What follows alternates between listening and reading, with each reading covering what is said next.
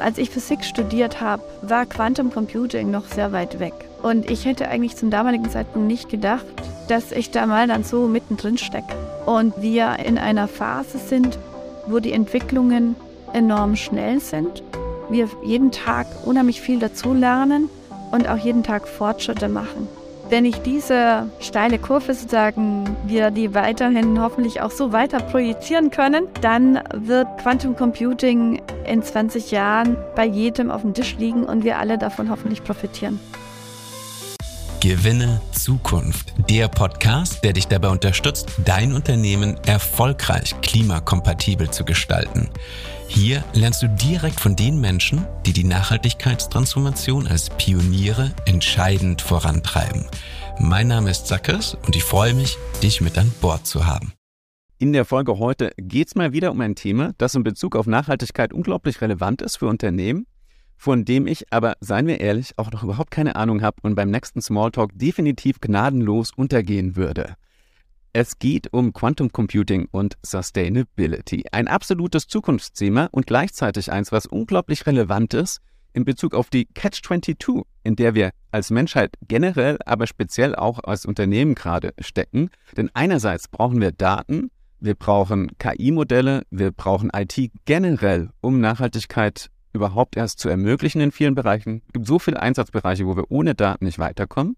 Gleichzeitig macht die globale IT jetzt schon, je nach Berechnung, bis zu 3,9 Prozent der globalen Emissionen aus. Und das ist so viel wie der Flugverkehr. Tendenz natürlich radikal steigend. Also das wird sich demnächst noch verdoppeln, wenn nicht sogar bis zu verdreifachen. Das heißt, die Frage ist, wie bekommen wir das in den Griff, dass wir einerseits die Emissionen auf einem managebaren Level halten, die Technologie aber wirklich gezielt einsetzen können, um zu dekarbonisieren und grundsätzlich auch Wettermodelle durchzurechnen und so weiter. Das heißt, nach dieser Folge kannst du gleich bei zwei Zukunftsthemen mitreden. Zum einen beim Thema Quantum Computing werden viele Basisfakten klären und zum anderen, was das ganz konkret mit dem Thema Nachhaltigkeit und mit zukunftsfähiger IT zu tun hat. Die Antworten gibt's natürlich wie immer nicht von irgendjemandem, sondern in diesem Fall von einer Forscherin, die es tatsächlich als, ich glaube, eine der wenigen deutschsprachigen und überhaupt internationalen Forscherinnen in die American National Academy of Engineering geschafft hat. Sie hat äh, darüber hinaus mittlerweile 27 Patente versammelt, wurde ausgezeichnet für ihre Grundlagenforschung in halbleitenden Nanodrähten für OLED-Bildschirme und steckt jetzt ganz tief im Quantum-Thema. Heike Riel, auch ein IBM-Fellow.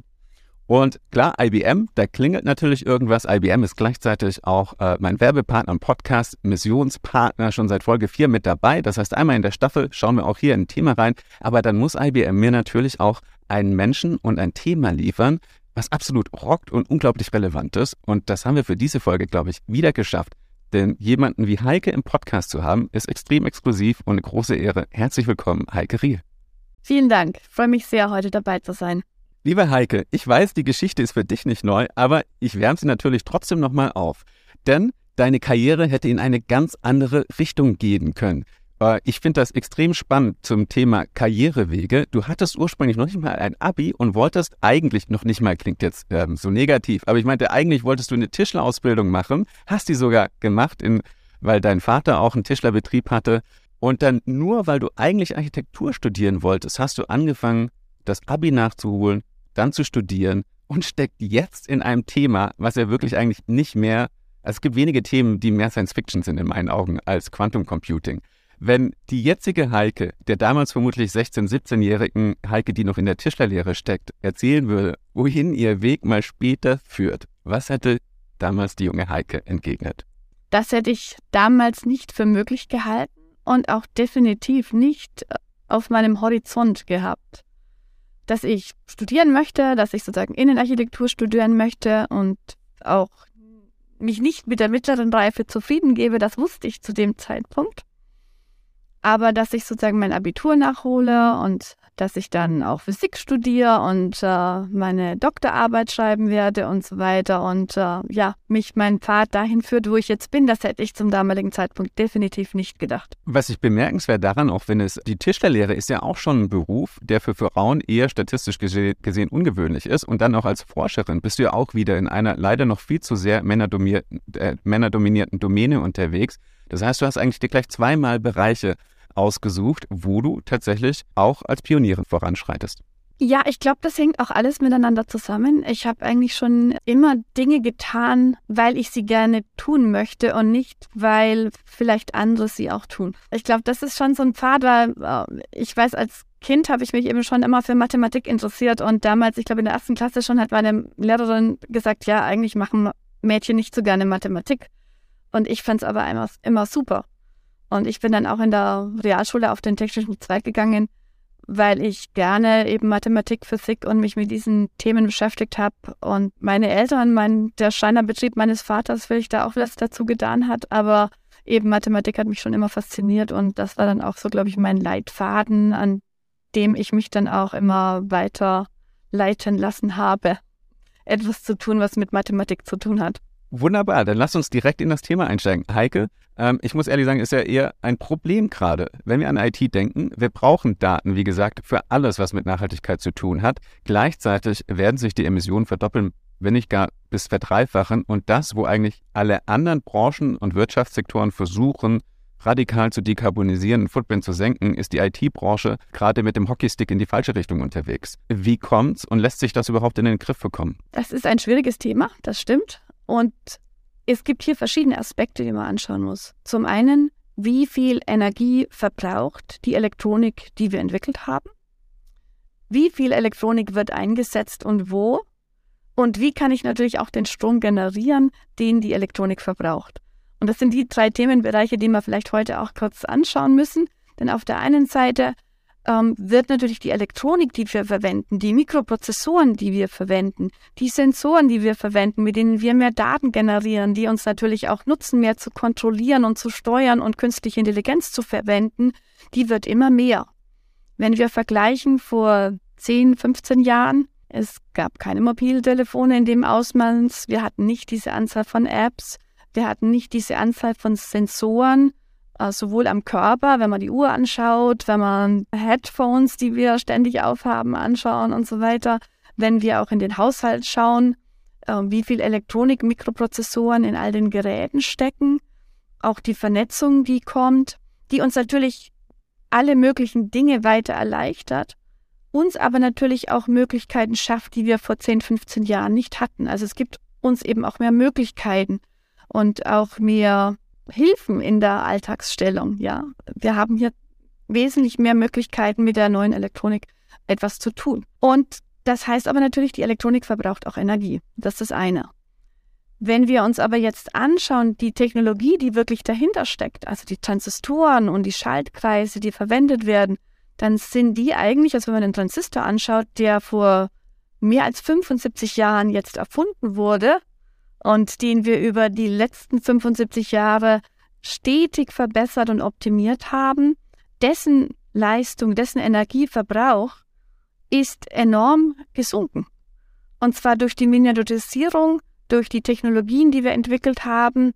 Also das heißt, auf einem Chip, der braucht immer noch gleich viel Energie, ein Chip, aber der hat statt 1000 Transistoren, hat er jetzt 50 Milliarden Transistoren, weil einfach die so viel kleiner geworden sind und dadurch, dass wir mehr Transistoren haben, können wir natürlich auch viel mehr ähm, Dinge damit tun. Aber der Energieverbrauch wird natürlich auch größer. Auch wenn das einzelne Bauteil, der einzelne Transistor im Energieverbrauch massiv nach unten gegangen ist. Und wir arbeiten daran, zum einen diese Transistoren auch in Zukunft weiter energieeffizienter zu gestalten, dass man noch mehr viel Dinge tun kann, auch mit der Elektronik, die wir bauen, aber eben der Einsatz der Elektronik wird auch immer umfassender und immer durchdringender durch all unsere Lebensbereiche. In der Regel ist das ja so einfach, dass in der Wirtschaft, ähm, wenn wir uns Energie einsparen, dann nutzen wir die, um halt nicht nur einen Rechner, sondern zwei damit zu betreiben. Selten sparen wir uns dadurch dann die, die Hälfte der Rechenkapazität, äh, nicht Kapazität, sondern äh, des Footprints, genau. Ähm, und es ist ja auch so, ich habe irgendwo andere Zahlen gelesen, dass zum Beispiel das durchschnittliche KI-Modell, wenn das trainiert wird, dann entspricht das so ungefähr dem Energieverbrauch von drei Autos über den kompletten Lebenszyklus hinweg. Ich glaube, KI-Modelle werden immer mehr trainiert, werden immer mehr trainiert werden. Jetzt gerade erleben wir mit Chat, äh, äh, ChatGPT vor eh quasi nochmal einen Sprung, wo das Thema wirklich bei jedem auf dem Radar gelandet ist. Also wie kriegen wir das in den Griff, Und um gleich auf das Thema überhaupt anzukommen, Quantum Computing, ist das da ein Paradigmenwechsel und wenn ja, warum? Genau, künstliche Intelligenz ist auch ein gutes Thema, weil man natürlich hier auch, warum funktioniert im Augenblick künstliche Intelligenz? Also vielleicht ist es auch ganz wichtig, ganz gut, das zu verstehen. Denn es ist kein neues Thema. Es gab es in der Wissenschaft schon in den 50er Jahren. Hat man schon über künstliche Intelligenz gesprochen, man hat schon diese, die ersten ähm, künstlichen neuronalen Netze gebaut, aber man hatte noch keine Daten zum Trainieren dieser neuronalen Netze und man hatte auch noch nicht genügend Computerleistung zur Verfügung, damit man vernünftige neuronale Netze rechnen kann, die wirklich dann auch eine gewisse Intelligenz bieten, einen gewissen Mehrwert bieten und den man so nutzen kann. Und vor circa elf Jahren kam Deep Learning auf, also diese künstlichen neuronalen Netze, äh, die man trainieren kann. Und die Computerleistung war mittlerweile eben auch so gut angestiegen. Und auf der anderen Seite hat man durch viele Sensoren, durch Bilder, Videos, Aufnahmen, hat man auch genügend Daten gehabt, dass all diese drei Technologiestreams von genügend Daten, genügend Computerleistung und leistungsfähige Algorithmen für die Modelle, all die drei Dinge kamen zusammen, sodass man jetzt künstliche Intelligenz auch wirklich anwenden kann für vernünftige Dinge. Und ähm, man stellt eben fest, auch über die letzten zehn Jahre, dass diese künstliche Intelligenz immer besser wird, aber das setzt voraus, dass man diese neuronalen Netzwerke, also diese Modelle, diese Deep Learning Modelle, dass man die auch komplexer macht, dass man die tiefer gestaltet, also dass man mehr neuronale Ebenen hineinbaut, dass man mehr Parameter hat, dass man noch mehr Daten hat, mit denen man diese Netze trainiert und nur dann bietet sozusagen künstliche Intelligenz auch wirklich einen Mehrwert. Aber auch hier sieht man, das verbraucht noch mehr Leistung, noch mehr Energie. Und deshalb kommen auch bei dem ChatGPT 3 oder 4 kommen eben da enorme Leistung, äh, Energieverbrauch zusammen, um diese Netze zu trainieren. Man braucht eben für diese neuronalen Netze, für dieses ChatGPT, braucht man ca. 1,2, 1,3 Gigawattstunden, um dieses neuronale Netz zu trainieren. Das ist eine enorme Energie. Das ist im Endeffekt, man kann es vergleichen, man braucht ein großes Kernkraftwerk, das man dann für mindestens eine Stunde laufen lässt, nur für dieses Modell zu trainieren. Und das ist ein enormer Energieverbrauch. Und man kann sich auch in Zukunft eben ausrechnen und vorhersehen, dass diese Netze, wenn wir künstliche Intelligenz noch besser bauen wollen, wenn wir sie noch schlauer machen wollen, dann wird es auch noch mehr Energie verbrauchen in Zukunft. Und deshalb müssen wir auch neue Arten von Computer bauen. Und wir haben hier in der Forschung arbeiten wir an neuen Rechnern, die wir speziell für künstliche Intelligenz bauen. Also je spezialisierter wir einen Rechner bauen, desto äh, energieeffizienter können wir den Rechner auch bauen. Die sind auch ganz spannende Rechner, sind no ganz neue Typen von Rechnern, äh, vielleicht ein Beispiel, das, einen, das einen nennt sich Approximate Computing.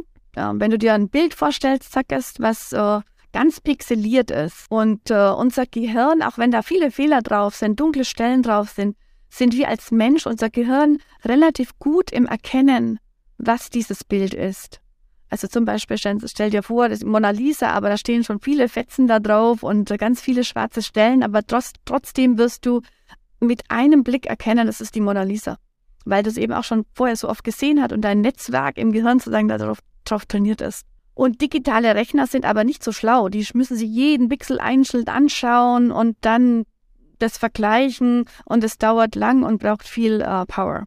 Und die spezialisierten Rechner, die wir bauen, die funktionieren aber so ähnlich. Die können eben auch äh, mit wenig Präzision dann immer noch vorhersagen, dass das äh, die Mona Lisa ist und das mit einer guten Exaktheit tun, so wie das unser Gehirn kann. Und unser Gehirn, wenn man sich überlegt, äh, braucht ja auch nur 20 Watt. Also wenn man es anschaut, unser Gehirn, die, es gibt in der Natur sozusagen Dinge, die mit ganz wenig Computerleistung sehr, sehr gut funktionieren. Und ähm, mit diesem Analogon überlegt sich jetzt eben die augenblickliche Wissenschaft, äh, wie können wir solche Art von Rechner bauen, die dann auch energieeffizient arbeiten für bestimmte Problemstellungen. Wir müssen auch erkennen, dass unser Gehirn natürlich nicht so gut ist, wenn ich dich jetzt frage, was ist die dritte Wurzel von einer von einer Million 500.697, dann ist es relativ schwierig für unser Gehirn auszurechnen und braucht doch mehr Energie. Aber eben diese Bilderkennung funktioniert sehr gut.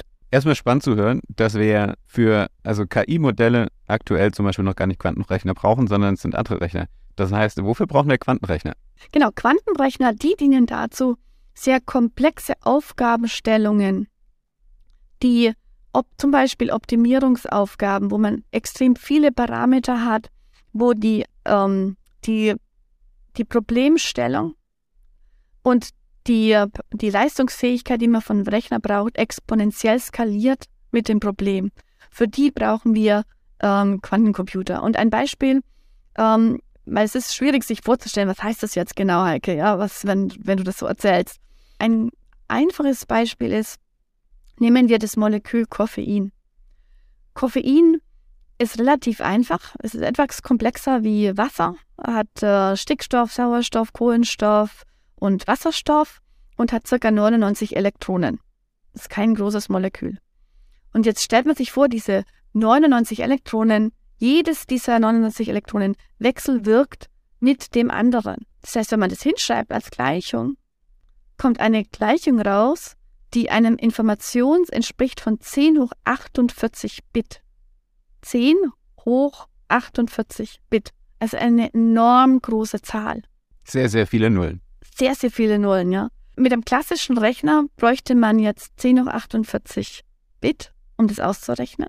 Und so einen Rechner kann man gar nicht bauen weil der viel zu groß wäre, wäre, um den überhaupt bauen zu können. Also auch diese Hochleistungsrechner, von denen ich vorhin erzählt habe, können das nicht exakt lösen, dieses Problem, wie diese Elektronen sozusagen miteinander interagieren und sich dann auch wieder, wie man diese, dieses Problem des Moleküls sozusagen dann lösen kann und wie man ausrechnen kann, auf was das Molekül reagiert, welche Energieniveaus das Molekül hat, mit welchen, mit wie, wie es mit der Umgebung reagiert, wie die Bindungsenergien sind. Und all diese Dinge braucht man aber, um in der Wissenschaft zum Beispiel Vorhersagen durchführen zu können, exakte Vorhersagen durchzuführen zu können, wie zum Beispiel dann ein Medikament mit jedem einzelnen äh, Menschen äh, Körper reagiert. Und ähm, das sind Dinge, die wir mit dem Quantenrechner dann in Zukunft ausrechnen wollen, was wir heute eben noch nicht können und auch mit den klassischen Rechnern, dadurch, dass sie eine andere ähm, Skalierung der Leistungsfähigkeit haben, äh, in Zukunft auch nicht tun können werden. Bevor wir da tiefer einsteigen, auch in die, in die physikalischen Grundlagen des Quantenrechners, du hast jetzt auf den Kaffee bezogen, du hattest schon geteasert, dass es natürlich für die Medizin ganz neue Tore öffnet. Auf die Nachhaltigkeit bezogen, wo ist da die Relevanz? Also kann das wirklich ein Game Changer sein oder ist das eher so ein Nice to Have? Also in der Nachhaltigkeit äh, spielen ja viele verschiedene Dinge Rolle. Äh, zum einen die, die, wie viel Leistung verbraucht ein Rechner, aber auch finden wir neue Materi Materialien, die wir recyceln können oder finden wir neue Materialien, die auch CO2 helfen, absorbieren zu können und umwandeln zu können auch.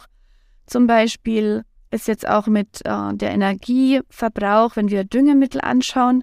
Düngemittel ist, denke ich, ein ganz gutes Beispiel, wo man auch ähm, sehr stark jetzt den Energieverbrauch in den letzten Monaten gemerkt hat, dass eigentlich Düngemittel sehr viel Energie verbrauchen herzustellen. Und Düngemittel sind aber natürlich auch für die Welternährung extrem wichtig äh, für unsere Zukunft. Wie ernähren wir die Menschen auf dieser Erde?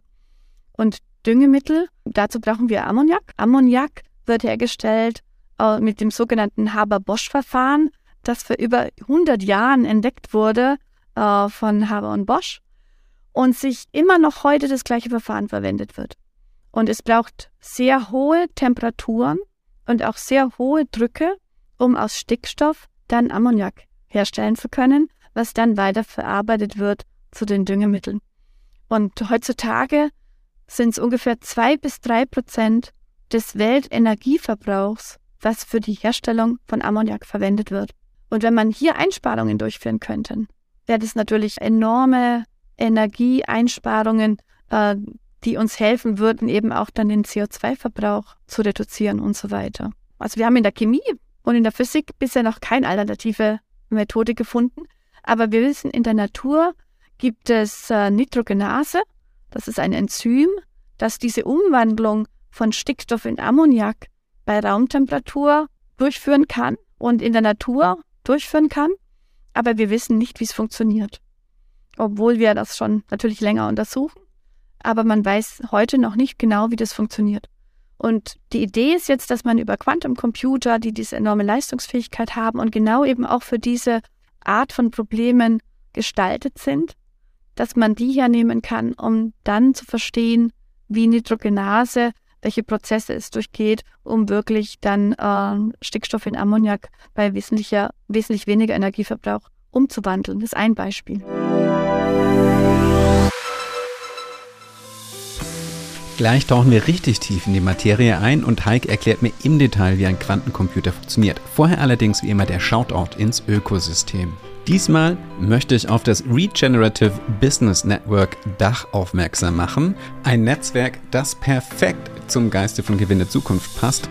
Denn mein Ansatz ist ja immer nicht nur zu schauen, wie wir zum Thema Nachhaltigkeit kommen, sondern wie wir dann im besten Fall noch einen positiven Impact erzielen. Und genau darum geht es im Regenerative Business Network Dach, nämlich um die Frage, wie schaffen wir es, über Nachhaltigkeit hinauszugehen und zum Beispiel Ökosysteme oder Biodiversität zu restaurieren, zu renaturieren und grundsätzlich wieder einen positiven Fußabdruck zu erzielen.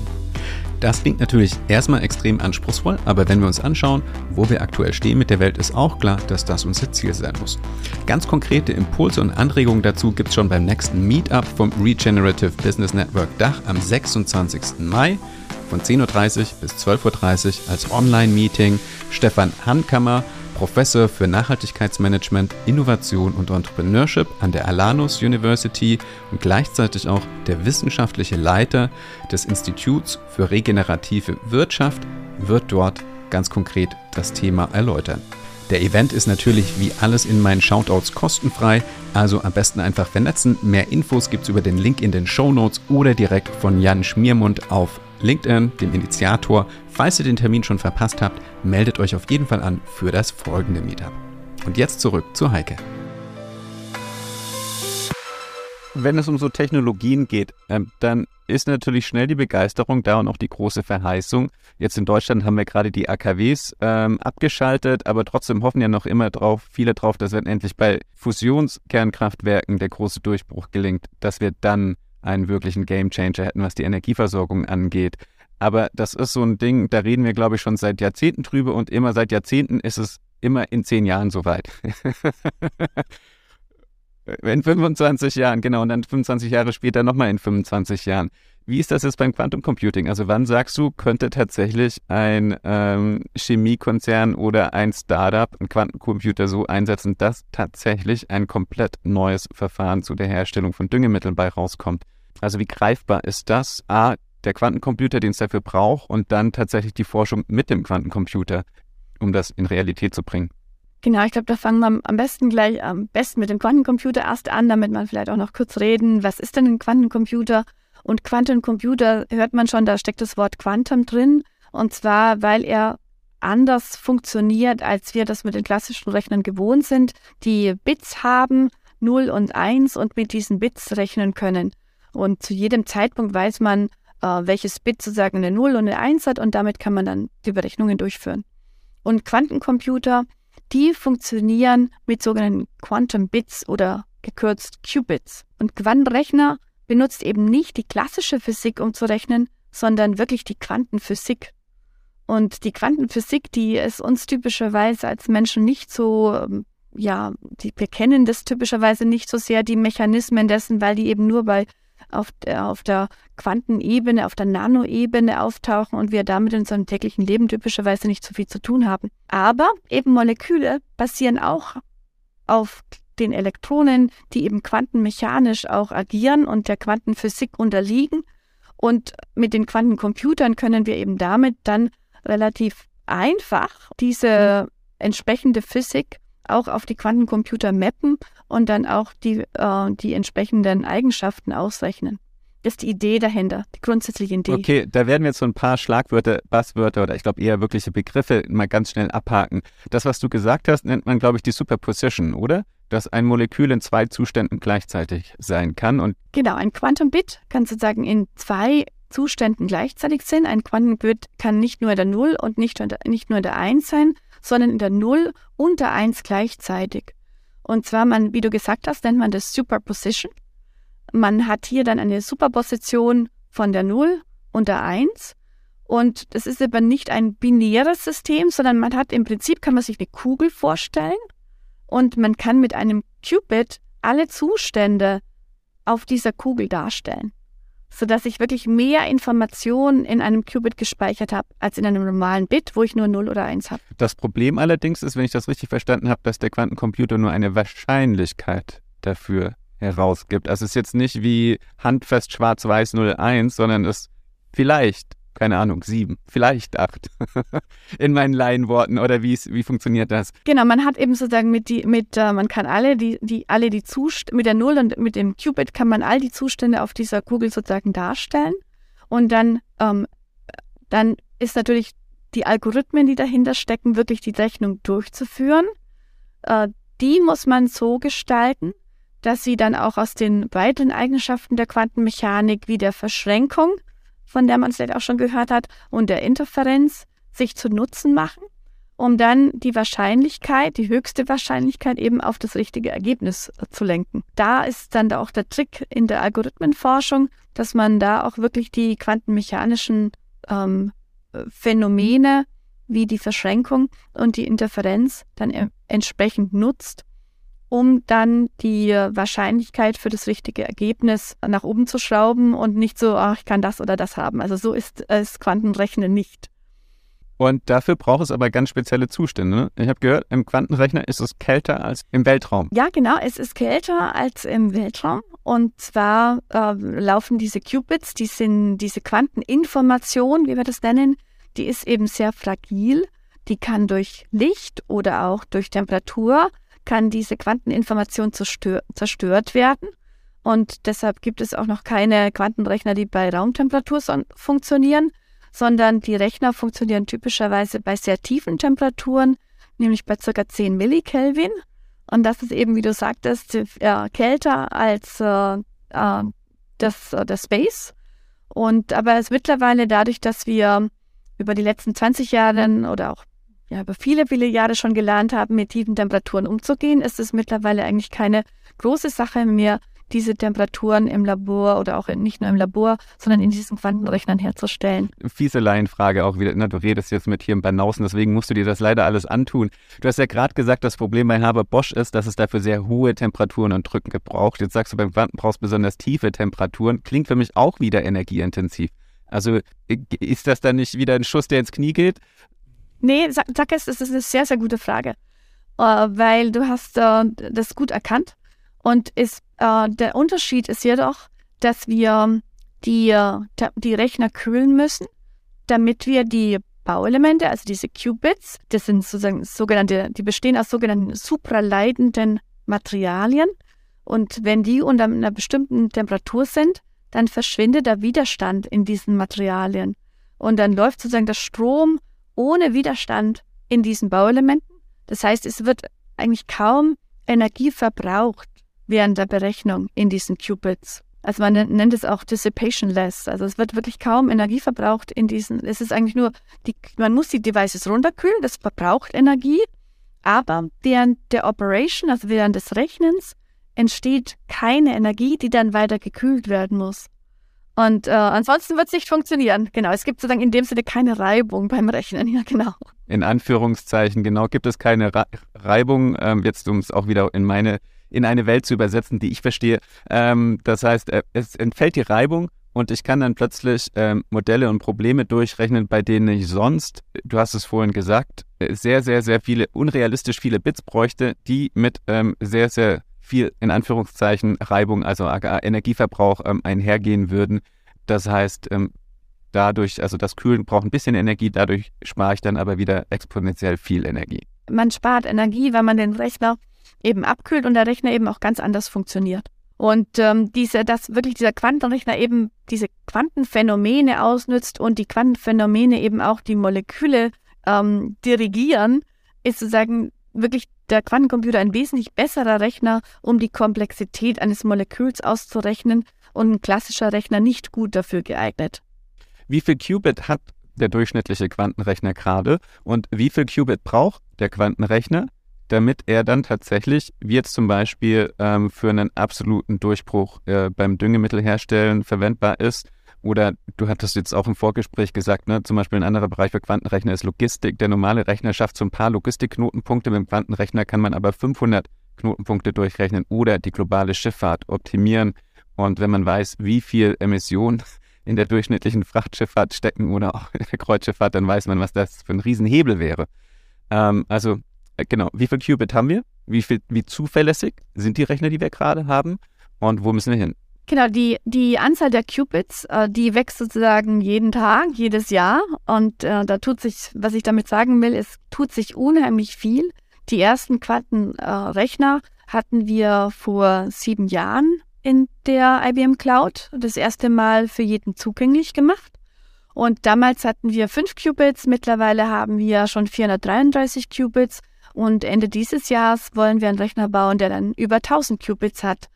Und da gibt es auch, auch hier, es ist kein so einfaches Thema, denn ein Qubit ähm, hat zum Teil auch noch Fehler, die auftreten. Und diese Fehler müssen wir natürlich unter Kontrolle bringen. Sind diese Fehler diese Wahrscheinlichkeit, die wir vorhin angesprochen hatten? Nein, die Wahrscheinlichkeit ist nicht der Fehler, sondern das ist die Natürlichkeit, die wir bei den Algorithmen auch ausnutzen. Also die Wahrscheinlichkeit ist wirklich kein Fehler, sondern die wird dann Innerhalb der Algorithmen wird diese Wahrscheinlichkeit eben auch für die Berechnung mit ausgenutzt und so, dass es, man das richtige Ergebnis bekommt. Man muss sich das so vorstellen, wenn ich jetzt durch ein Labyrinth gehen möchte, dann fange ich an, da durchzugehen im klassischen Sinn, ich als Person, und komme in, in ein Dead End. Dann muss ich wieder zurückgehen, versuche den nächsten Weg, muss wieder zurückgehen, bis ich sozusagen alle Wege durch habe, um den richtigen gefunden habe. Das ist ein sehr iterativer und serieller Prozess. Und wenn ich jetzt aber das mir als Quantencomputer vorstelle, dann habe ich sozusagen mein Ich, habe dann eine gewisse Wahrscheinlichkeit, mit der ich diese Wege durchschreite und zwar dann parallel und weiß zum Schluss, welcher Weg eben der erfolgreiche war. Das ist der, der mich mit der höchsten Wahrscheinlichkeit eben an das Ende bringt. Deshalb ist die Wahrscheinlichkeit wirklich kein Fehler, sondern eigentlich Teil des Rechnens. Das heißt, ich bin ein kleines bisschen wie Zackes in der Matrix. Anstatt einmal gibt es mich dann 10.000, äh, 10 Milliarden Mal und ähm, ich weiß aber, welches, welches Ich die höchste und die äh, spannendste Wahrscheinlichkeit hat. Genau, so ungefähr äh, jetzt sehr, nicht sehr, wie ist es sehr korrekt, wissenschaftlich erklärt. Genau. korrekt, wissenschaftlich ausgedrückt. Aber vielleicht sieht man konzeptionell, dass es wirklich ein ganz anderes Konzept ist als beim klassischen Rechner. Ja. Also es ist ein bisschen komplexer, aber nochmal, um dich quasi jetzt auch festzunageln. Ähm, wann kannst du sagen, äh, keine Ahnung, die KollegInnen, die anderen ForscherInnen jetzt aus der Chemiebranche und wir haben gleich noch ein paar andere Beispiele, haben wirklich was in der Hand, wo sie grundlegende Herausforderungen mitlösen können? Das ist Teil der Forschung im Augenblick. Da kann ich dir keine konkrete Antwort geben. Aber was sehr wichtig ist, die Leistungsfähigkeit der Quantenrechner wird äh, jedes Jahr besser. Und wir messen die Leistungsfähigkeit der Quantenrechner in der Anzahl der Qubits und der Qualität der Qubits und der Geschwindigkeit, mit der wir dann das Ergebnis auch als Nutzer zurückbekommen. Und ähm, hier haben wir, äh, arbeiten wir gerade dran, wir nennen das die sogenannte 100, 100 mal 100 Challenge. Und zwar haben wir Anfang nächsten Jahres eine Rechenkapazität, die wir zur Verfügung stellen, die 100 Qubits entspricht, mit einer Tiefe von 100 Gates, die wir dann ohne Fehler rechnen können.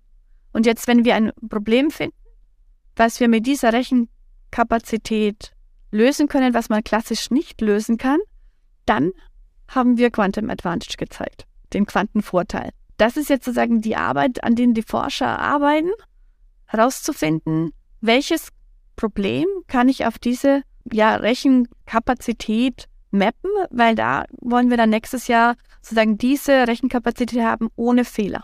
Das heißt, es ist so eine Mischung von das Werkzeug wird entwickelt und ähm, es gilt auch noch zu gucken, welche Probleme wir damit wirklich lösen können. gleichzeitig ist das Potenzial dafür wirklich ganz grundlegend in allen Bereichen, also wirklich bisher noch unvorstellbare Fortschritte zu machen, riesig. Du hast es schon gesagt, zum Beispiel ähm, in der Chemiebranche, wie sich das jetzt bei der Dekarbonisierung von Düngemitteln auswirken kann. Die anderen großen Baustellen, sagen wir ähm, Landnutzung, sagen wir Wasser, sagen wir Biodiversity, der Nachhaltigkeit. Ähm, welche anderen Durchbrüche, sagen wir mal, sind zumindest nicht nur theoretisch, sondern vermutlich bald greifbar und relevant. Also die Themen, die wir jetzt im Augenblick anschauen, sind äh, die Themen, die man eben speziell auch mit den Quantencomputern äh, wesentlich besser lösen kann in Zukunft als mit den klassischen Rechnern. Und das sind zum einen Optimierungsprobleme. Äh, also wir hatten ja die Materialien schon angeschaut, wo man eben durch, den, durch die Quantencomputer wirkliche Beiträge liefern kann in verschiedenen Ebenen aber auch in der Logistik, in allen verschiedenen Optimierungsbereichen. Und Logistik ist eine große Problematik. Äh, es wird viele, viele Waren werden äh, versendet. Es wird enorm viel Energie dadurch verbraucht. Und dieser Energieverbrauch, den kann man, den möchte man natürlich reduzieren. Nicht nur, dass man bezüglich Sustainability den Energieverbrauch in anderen, in, mit anderen Mitteln herstellen kann, sondern eben auch dass man den enorm reduzieren kann, indem man bessere, indem man die Routen optimiert, indem man sozusagen wirklich besser die entsprechenden Transportwege optimieren kann, als wir das heute mit den klassischen Methodiken tun können. Da können sich dann auch, wenn man nur ein paar Prozent von den enormen Energieverbrauch ähm, sparen könnte, ob das über die Schiffe ist, ob das über auch den privaten und den äh, öffentlichen Verkehr hat, äh, den Lkw-Verkehr äh, und es werden ja immer viel, immer mehr Waren auch transportiert, da Einsparungen zu tun.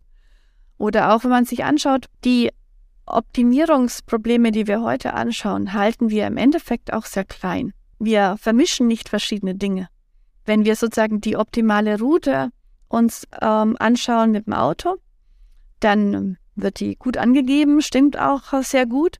Aber wenn man jetzt eingeben würde, okay, ich möchte am meisten Energie einsparen und ich habe verschiedene Mittel wie den öffentlichen Verkehr, das Fahrrad, den Roller, das Auto, ich kann mir hier einen Mietwagen nehmen, ich kann von hier aus die Bahn nehmen, ich kann von hier aus zu Fuß laufen. Wenn man all diese Dinge miteinander kombinieren möchte und dann auf den geringsten Energieverbrauch optimieren möchte, dann ist das ein Problem, was man heute und auch in Zukunft mit einem klassischen Rechner nicht lösen kann, weil da einfach zu viele verschiedenste Parameter mit einfließen müssten, um das zu optimieren. Und das ist ein Teil, der auch für die zukünftige Stadtplanung zum Beispiel sehr, sehr relevant ist. Jetzt ist es ein Bereich, wo sich, wie gesagt, das Werkzeug an sich wird gerade noch erforscht dann müssen die Unternehmen, die Branche, für die das relevant ist, sich auch darauf einstellen und müssen überhaupt erst das Werkzeug verstehen und dann wieder ihrerseits anfangen, damit zu forschen. Das heißt, das klingt so, als ob das Ganze wiederum nur wirklich als ein gemeinsames Ökosystem vorankommt. Ähm, wenn ich das, das haben wir noch nicht angesprochen, aber jetzt auch die Algorithmen, mit denen man Quantencomputer, die man dort einsetzt, sagen wir so, ich wollte gerade kodiert sagen, wahrscheinlich wäre das falsch gewesen, ähm, sind auch spezielle Algorithmen. Das heißt, man hat auch eine eigene Programmiersprache bei Quantencomputern. Das heißt, all das wird ja parallel gemeinsam entwickelt. Wie wichtig ist das, dass da Unternehmen von vornherein mit an Bord sind? Ich weiß jetzt hier in Deutschland, ne, Bosch mischt direkt mit, auch was die Sensoren angeht. Fraunhofer als Forschungsinstitut ist involviert, was jetzt den Quantencomputer in Deutschland angeht. Äh, ja. Wer muss da noch mitspielen? Also wie relevant ist das? Klar, die Großen, ne? Bayer, die Chemiehersteller, ähm, Evonik, die müssen wahrscheinlich an Bord sein. Aber wie relevant ist das für einen Mittelständler? für einen Zulieferer oder ähm, für ein, ähm, ja, für, keine Ahnung, für ein Logistik-Startup oder eine App wie Waze zum Beispiel? Längerfristig ist es wichtig, dass alle mitspielen, weil wir wollen ja alle das unheimliche Potenzial, was Quantencomputer bieten können, in Zukunft dann auch ausnutzen können. Und da auch früh dabei zu sein, ist sehr wichtig weil es eben fundamental unterschiedlich ist. Es ist nicht eine Weiterentwicklung des klassischen Rechnens, des klassischen digitalen Computers, sondern es ist eine komplett neue Art von Computer. Und wie du auch richtig äh, gesagt hast, wir entwickeln neue Algorithmen, weil eben die Algorithmen von klassischen Computern ja nicht passen, sondern wir müssen ja die Quanteneffekte mit ausnutzen. Wir entwickeln die Algorithmen, wir entwickeln die Software, damit man aber auch einfach diese Algorithmen anwenden kann. Das heißt, im Endeffekt muss natürlich in Zukunft nicht jeder, der ein Optimierungsproblem lösen möchte, jetzt der Quantencomputing oder der Quantenexperte sein und genau wissen, wie ein Quantencomputer funktioniert. Das ist definitiv dann nicht der Fall. In den Anfängen ist es aber natürlich jetzt noch gut, auch wenn man etwas mehr darüber weiß, weil dann kann man sozusagen auch schneller mit dabei sein und sich überlegen, welche Probleme in meiner Firma, in meiner Industrie, in meiner Umgebung wären denn relevant auf einem Quantencomputer gelöst zu werden, denn es sind nicht alle. Und welche löse ich aber lieber mit dem klassischen Rechner? Es reicht eigentlich aus, dass man Python kennt, um mit einem Quantencomputer zu interagieren. Mehr muss man eigentlich gar nicht können. Und äh, dann kann man sich auch schon direkt einloggen und äh, das ausprobieren, wie Quantencomputing funktioniert. Und wir entwickeln eben Beispiele oder auch die ganzen Libraries, damit man Optimierungsprobleme, Molekülprobleme und so weiter dann direkt mit äh, den Libraries dann auch lösen kann. Man kann da den Algorithmen auswählen und die, das wird dann sofort, äh, oder man kann sein Optimierungsproblem, was man lösen möchte, eben auswählen. Und das kann man dann äh, direkt lösen. Am besten, wo wir auch dran arbeiten, das ist jetzt noch nicht so weit fortgeschritten, aber dass die Leute die Optimierungsprobleme lösen und eine bestimmte Software dann auch dafür auch verwenden, dass da einfach dann drunter noch sozusagen eine Engine für Quantencomputer steckt, und das Ganze dann auch automatisch gemacht wird und man eigentlich selber als User gar nicht viel über Quantencomputer wissen muss. Auch da noch kurz ein bisschen Basiswissen. Quantencomputer ist nicht gleich Quantencomputer. Weil ähm, ich habe gehört, ich glaube, in China gibt es Hersteller, die verkaufen demnächst, glaube ich, Quantencomputer in ganz normaler äh, Druckergröße, die man sich hinstellen kann. Ich glaube, VW hat auch einen Quantencomputer schon irgendwo auf dem Campus stehen. Das ist aber nicht das gleiche, wie ihr in Ening habt. Das heißt, ich glaube, es gibt so universelle Quantencomputer und dann gibt es, und da musst du jetzt mir bei der Aussprache helfen, sind das Quantenanealer, und Anile, also auf Englisch. Und ähm, was ist da der Unterschied? Genau, wie du richtig gesagt hast, sind Quantenannealer und äh, die Gateable Quantum Computer komplett unterschiedliche Spezies. Überall steckt das Wort Quanten drin, aber die Eigenschaften sind anders. Bei Quantenannealern geht man im Augenblick Optimierungsprobleme an und es ist aber eine sehr spezielle Art von Quantum Computing, die nicht ein universeller Quantencomputer ist. Das heißt, ich kann nur ein spezifisches Problem damit lösen. Und da ist auch noch nicht bewiesen, ob dieses spezifische Optimierungsproblem besser gelöst werden kann als mit einem optimierten klassischen Computer. Bei den anderen Quantenrechnern, äh, die, man nennt die auch ähm, Gateable Quantum Computing, ich weiß jetzt nicht, wie man das richtig übersetzen würde in Deutsch, äh, die haben sogenannte Gates. Mit diesen Gates das ist ähnlich wie beim Transistor, kann man dann auch äh, universelle Quantencomputer bauen, mit dem man alle Aufgabenstellungen dann lösen kann. Und bei denen ist auch nachgewiesen, dass sie sozusagen einen Quantenvorteil bieten können. Also sprich, wirklich die Quantenphysik so nutzen können, dass man einen Mehrwert hat gegenüber dem klassischen Computer. Wow, wir haben, glaube ich, sehr, sehr viele Basics schon abgefrühstückt und ähm, ich glaube, wenn wir hier langsam jetzt ähm, die Einflugschneise zum Ende hin eintreten, kurze Frage noch zu Deutschland als Standort wir haben ja eigentlich zum Beispiel, auch wenn es KI angeht, haben wir eine exzellente, eigentlich glaube ich sogar weltführende Grundlagenforschung. Trotzdem machen das Business andere Nationen damit, weil die einfach besser drin sind, äh, Unternehmen zu gründen, hochzuziehen und ähm, global relevant zu machen. Wie stehen da die Chancen im Bereich Quantum Computing für Deutschland A als Forschungsstandort und dann aber viel wichtiger als Wirtschaftsstandort? Also meinst du, dass wir da auf eine global relevante Art und Weise mitmischen werden? Oder sind wir da eher am passiven Ende, dass Unternehmen mit dem Standort hier das ein, einfach einsetzen werden, so wie sie jetzt auch die Cloud-Strukturen von anderen Nationen nutzen?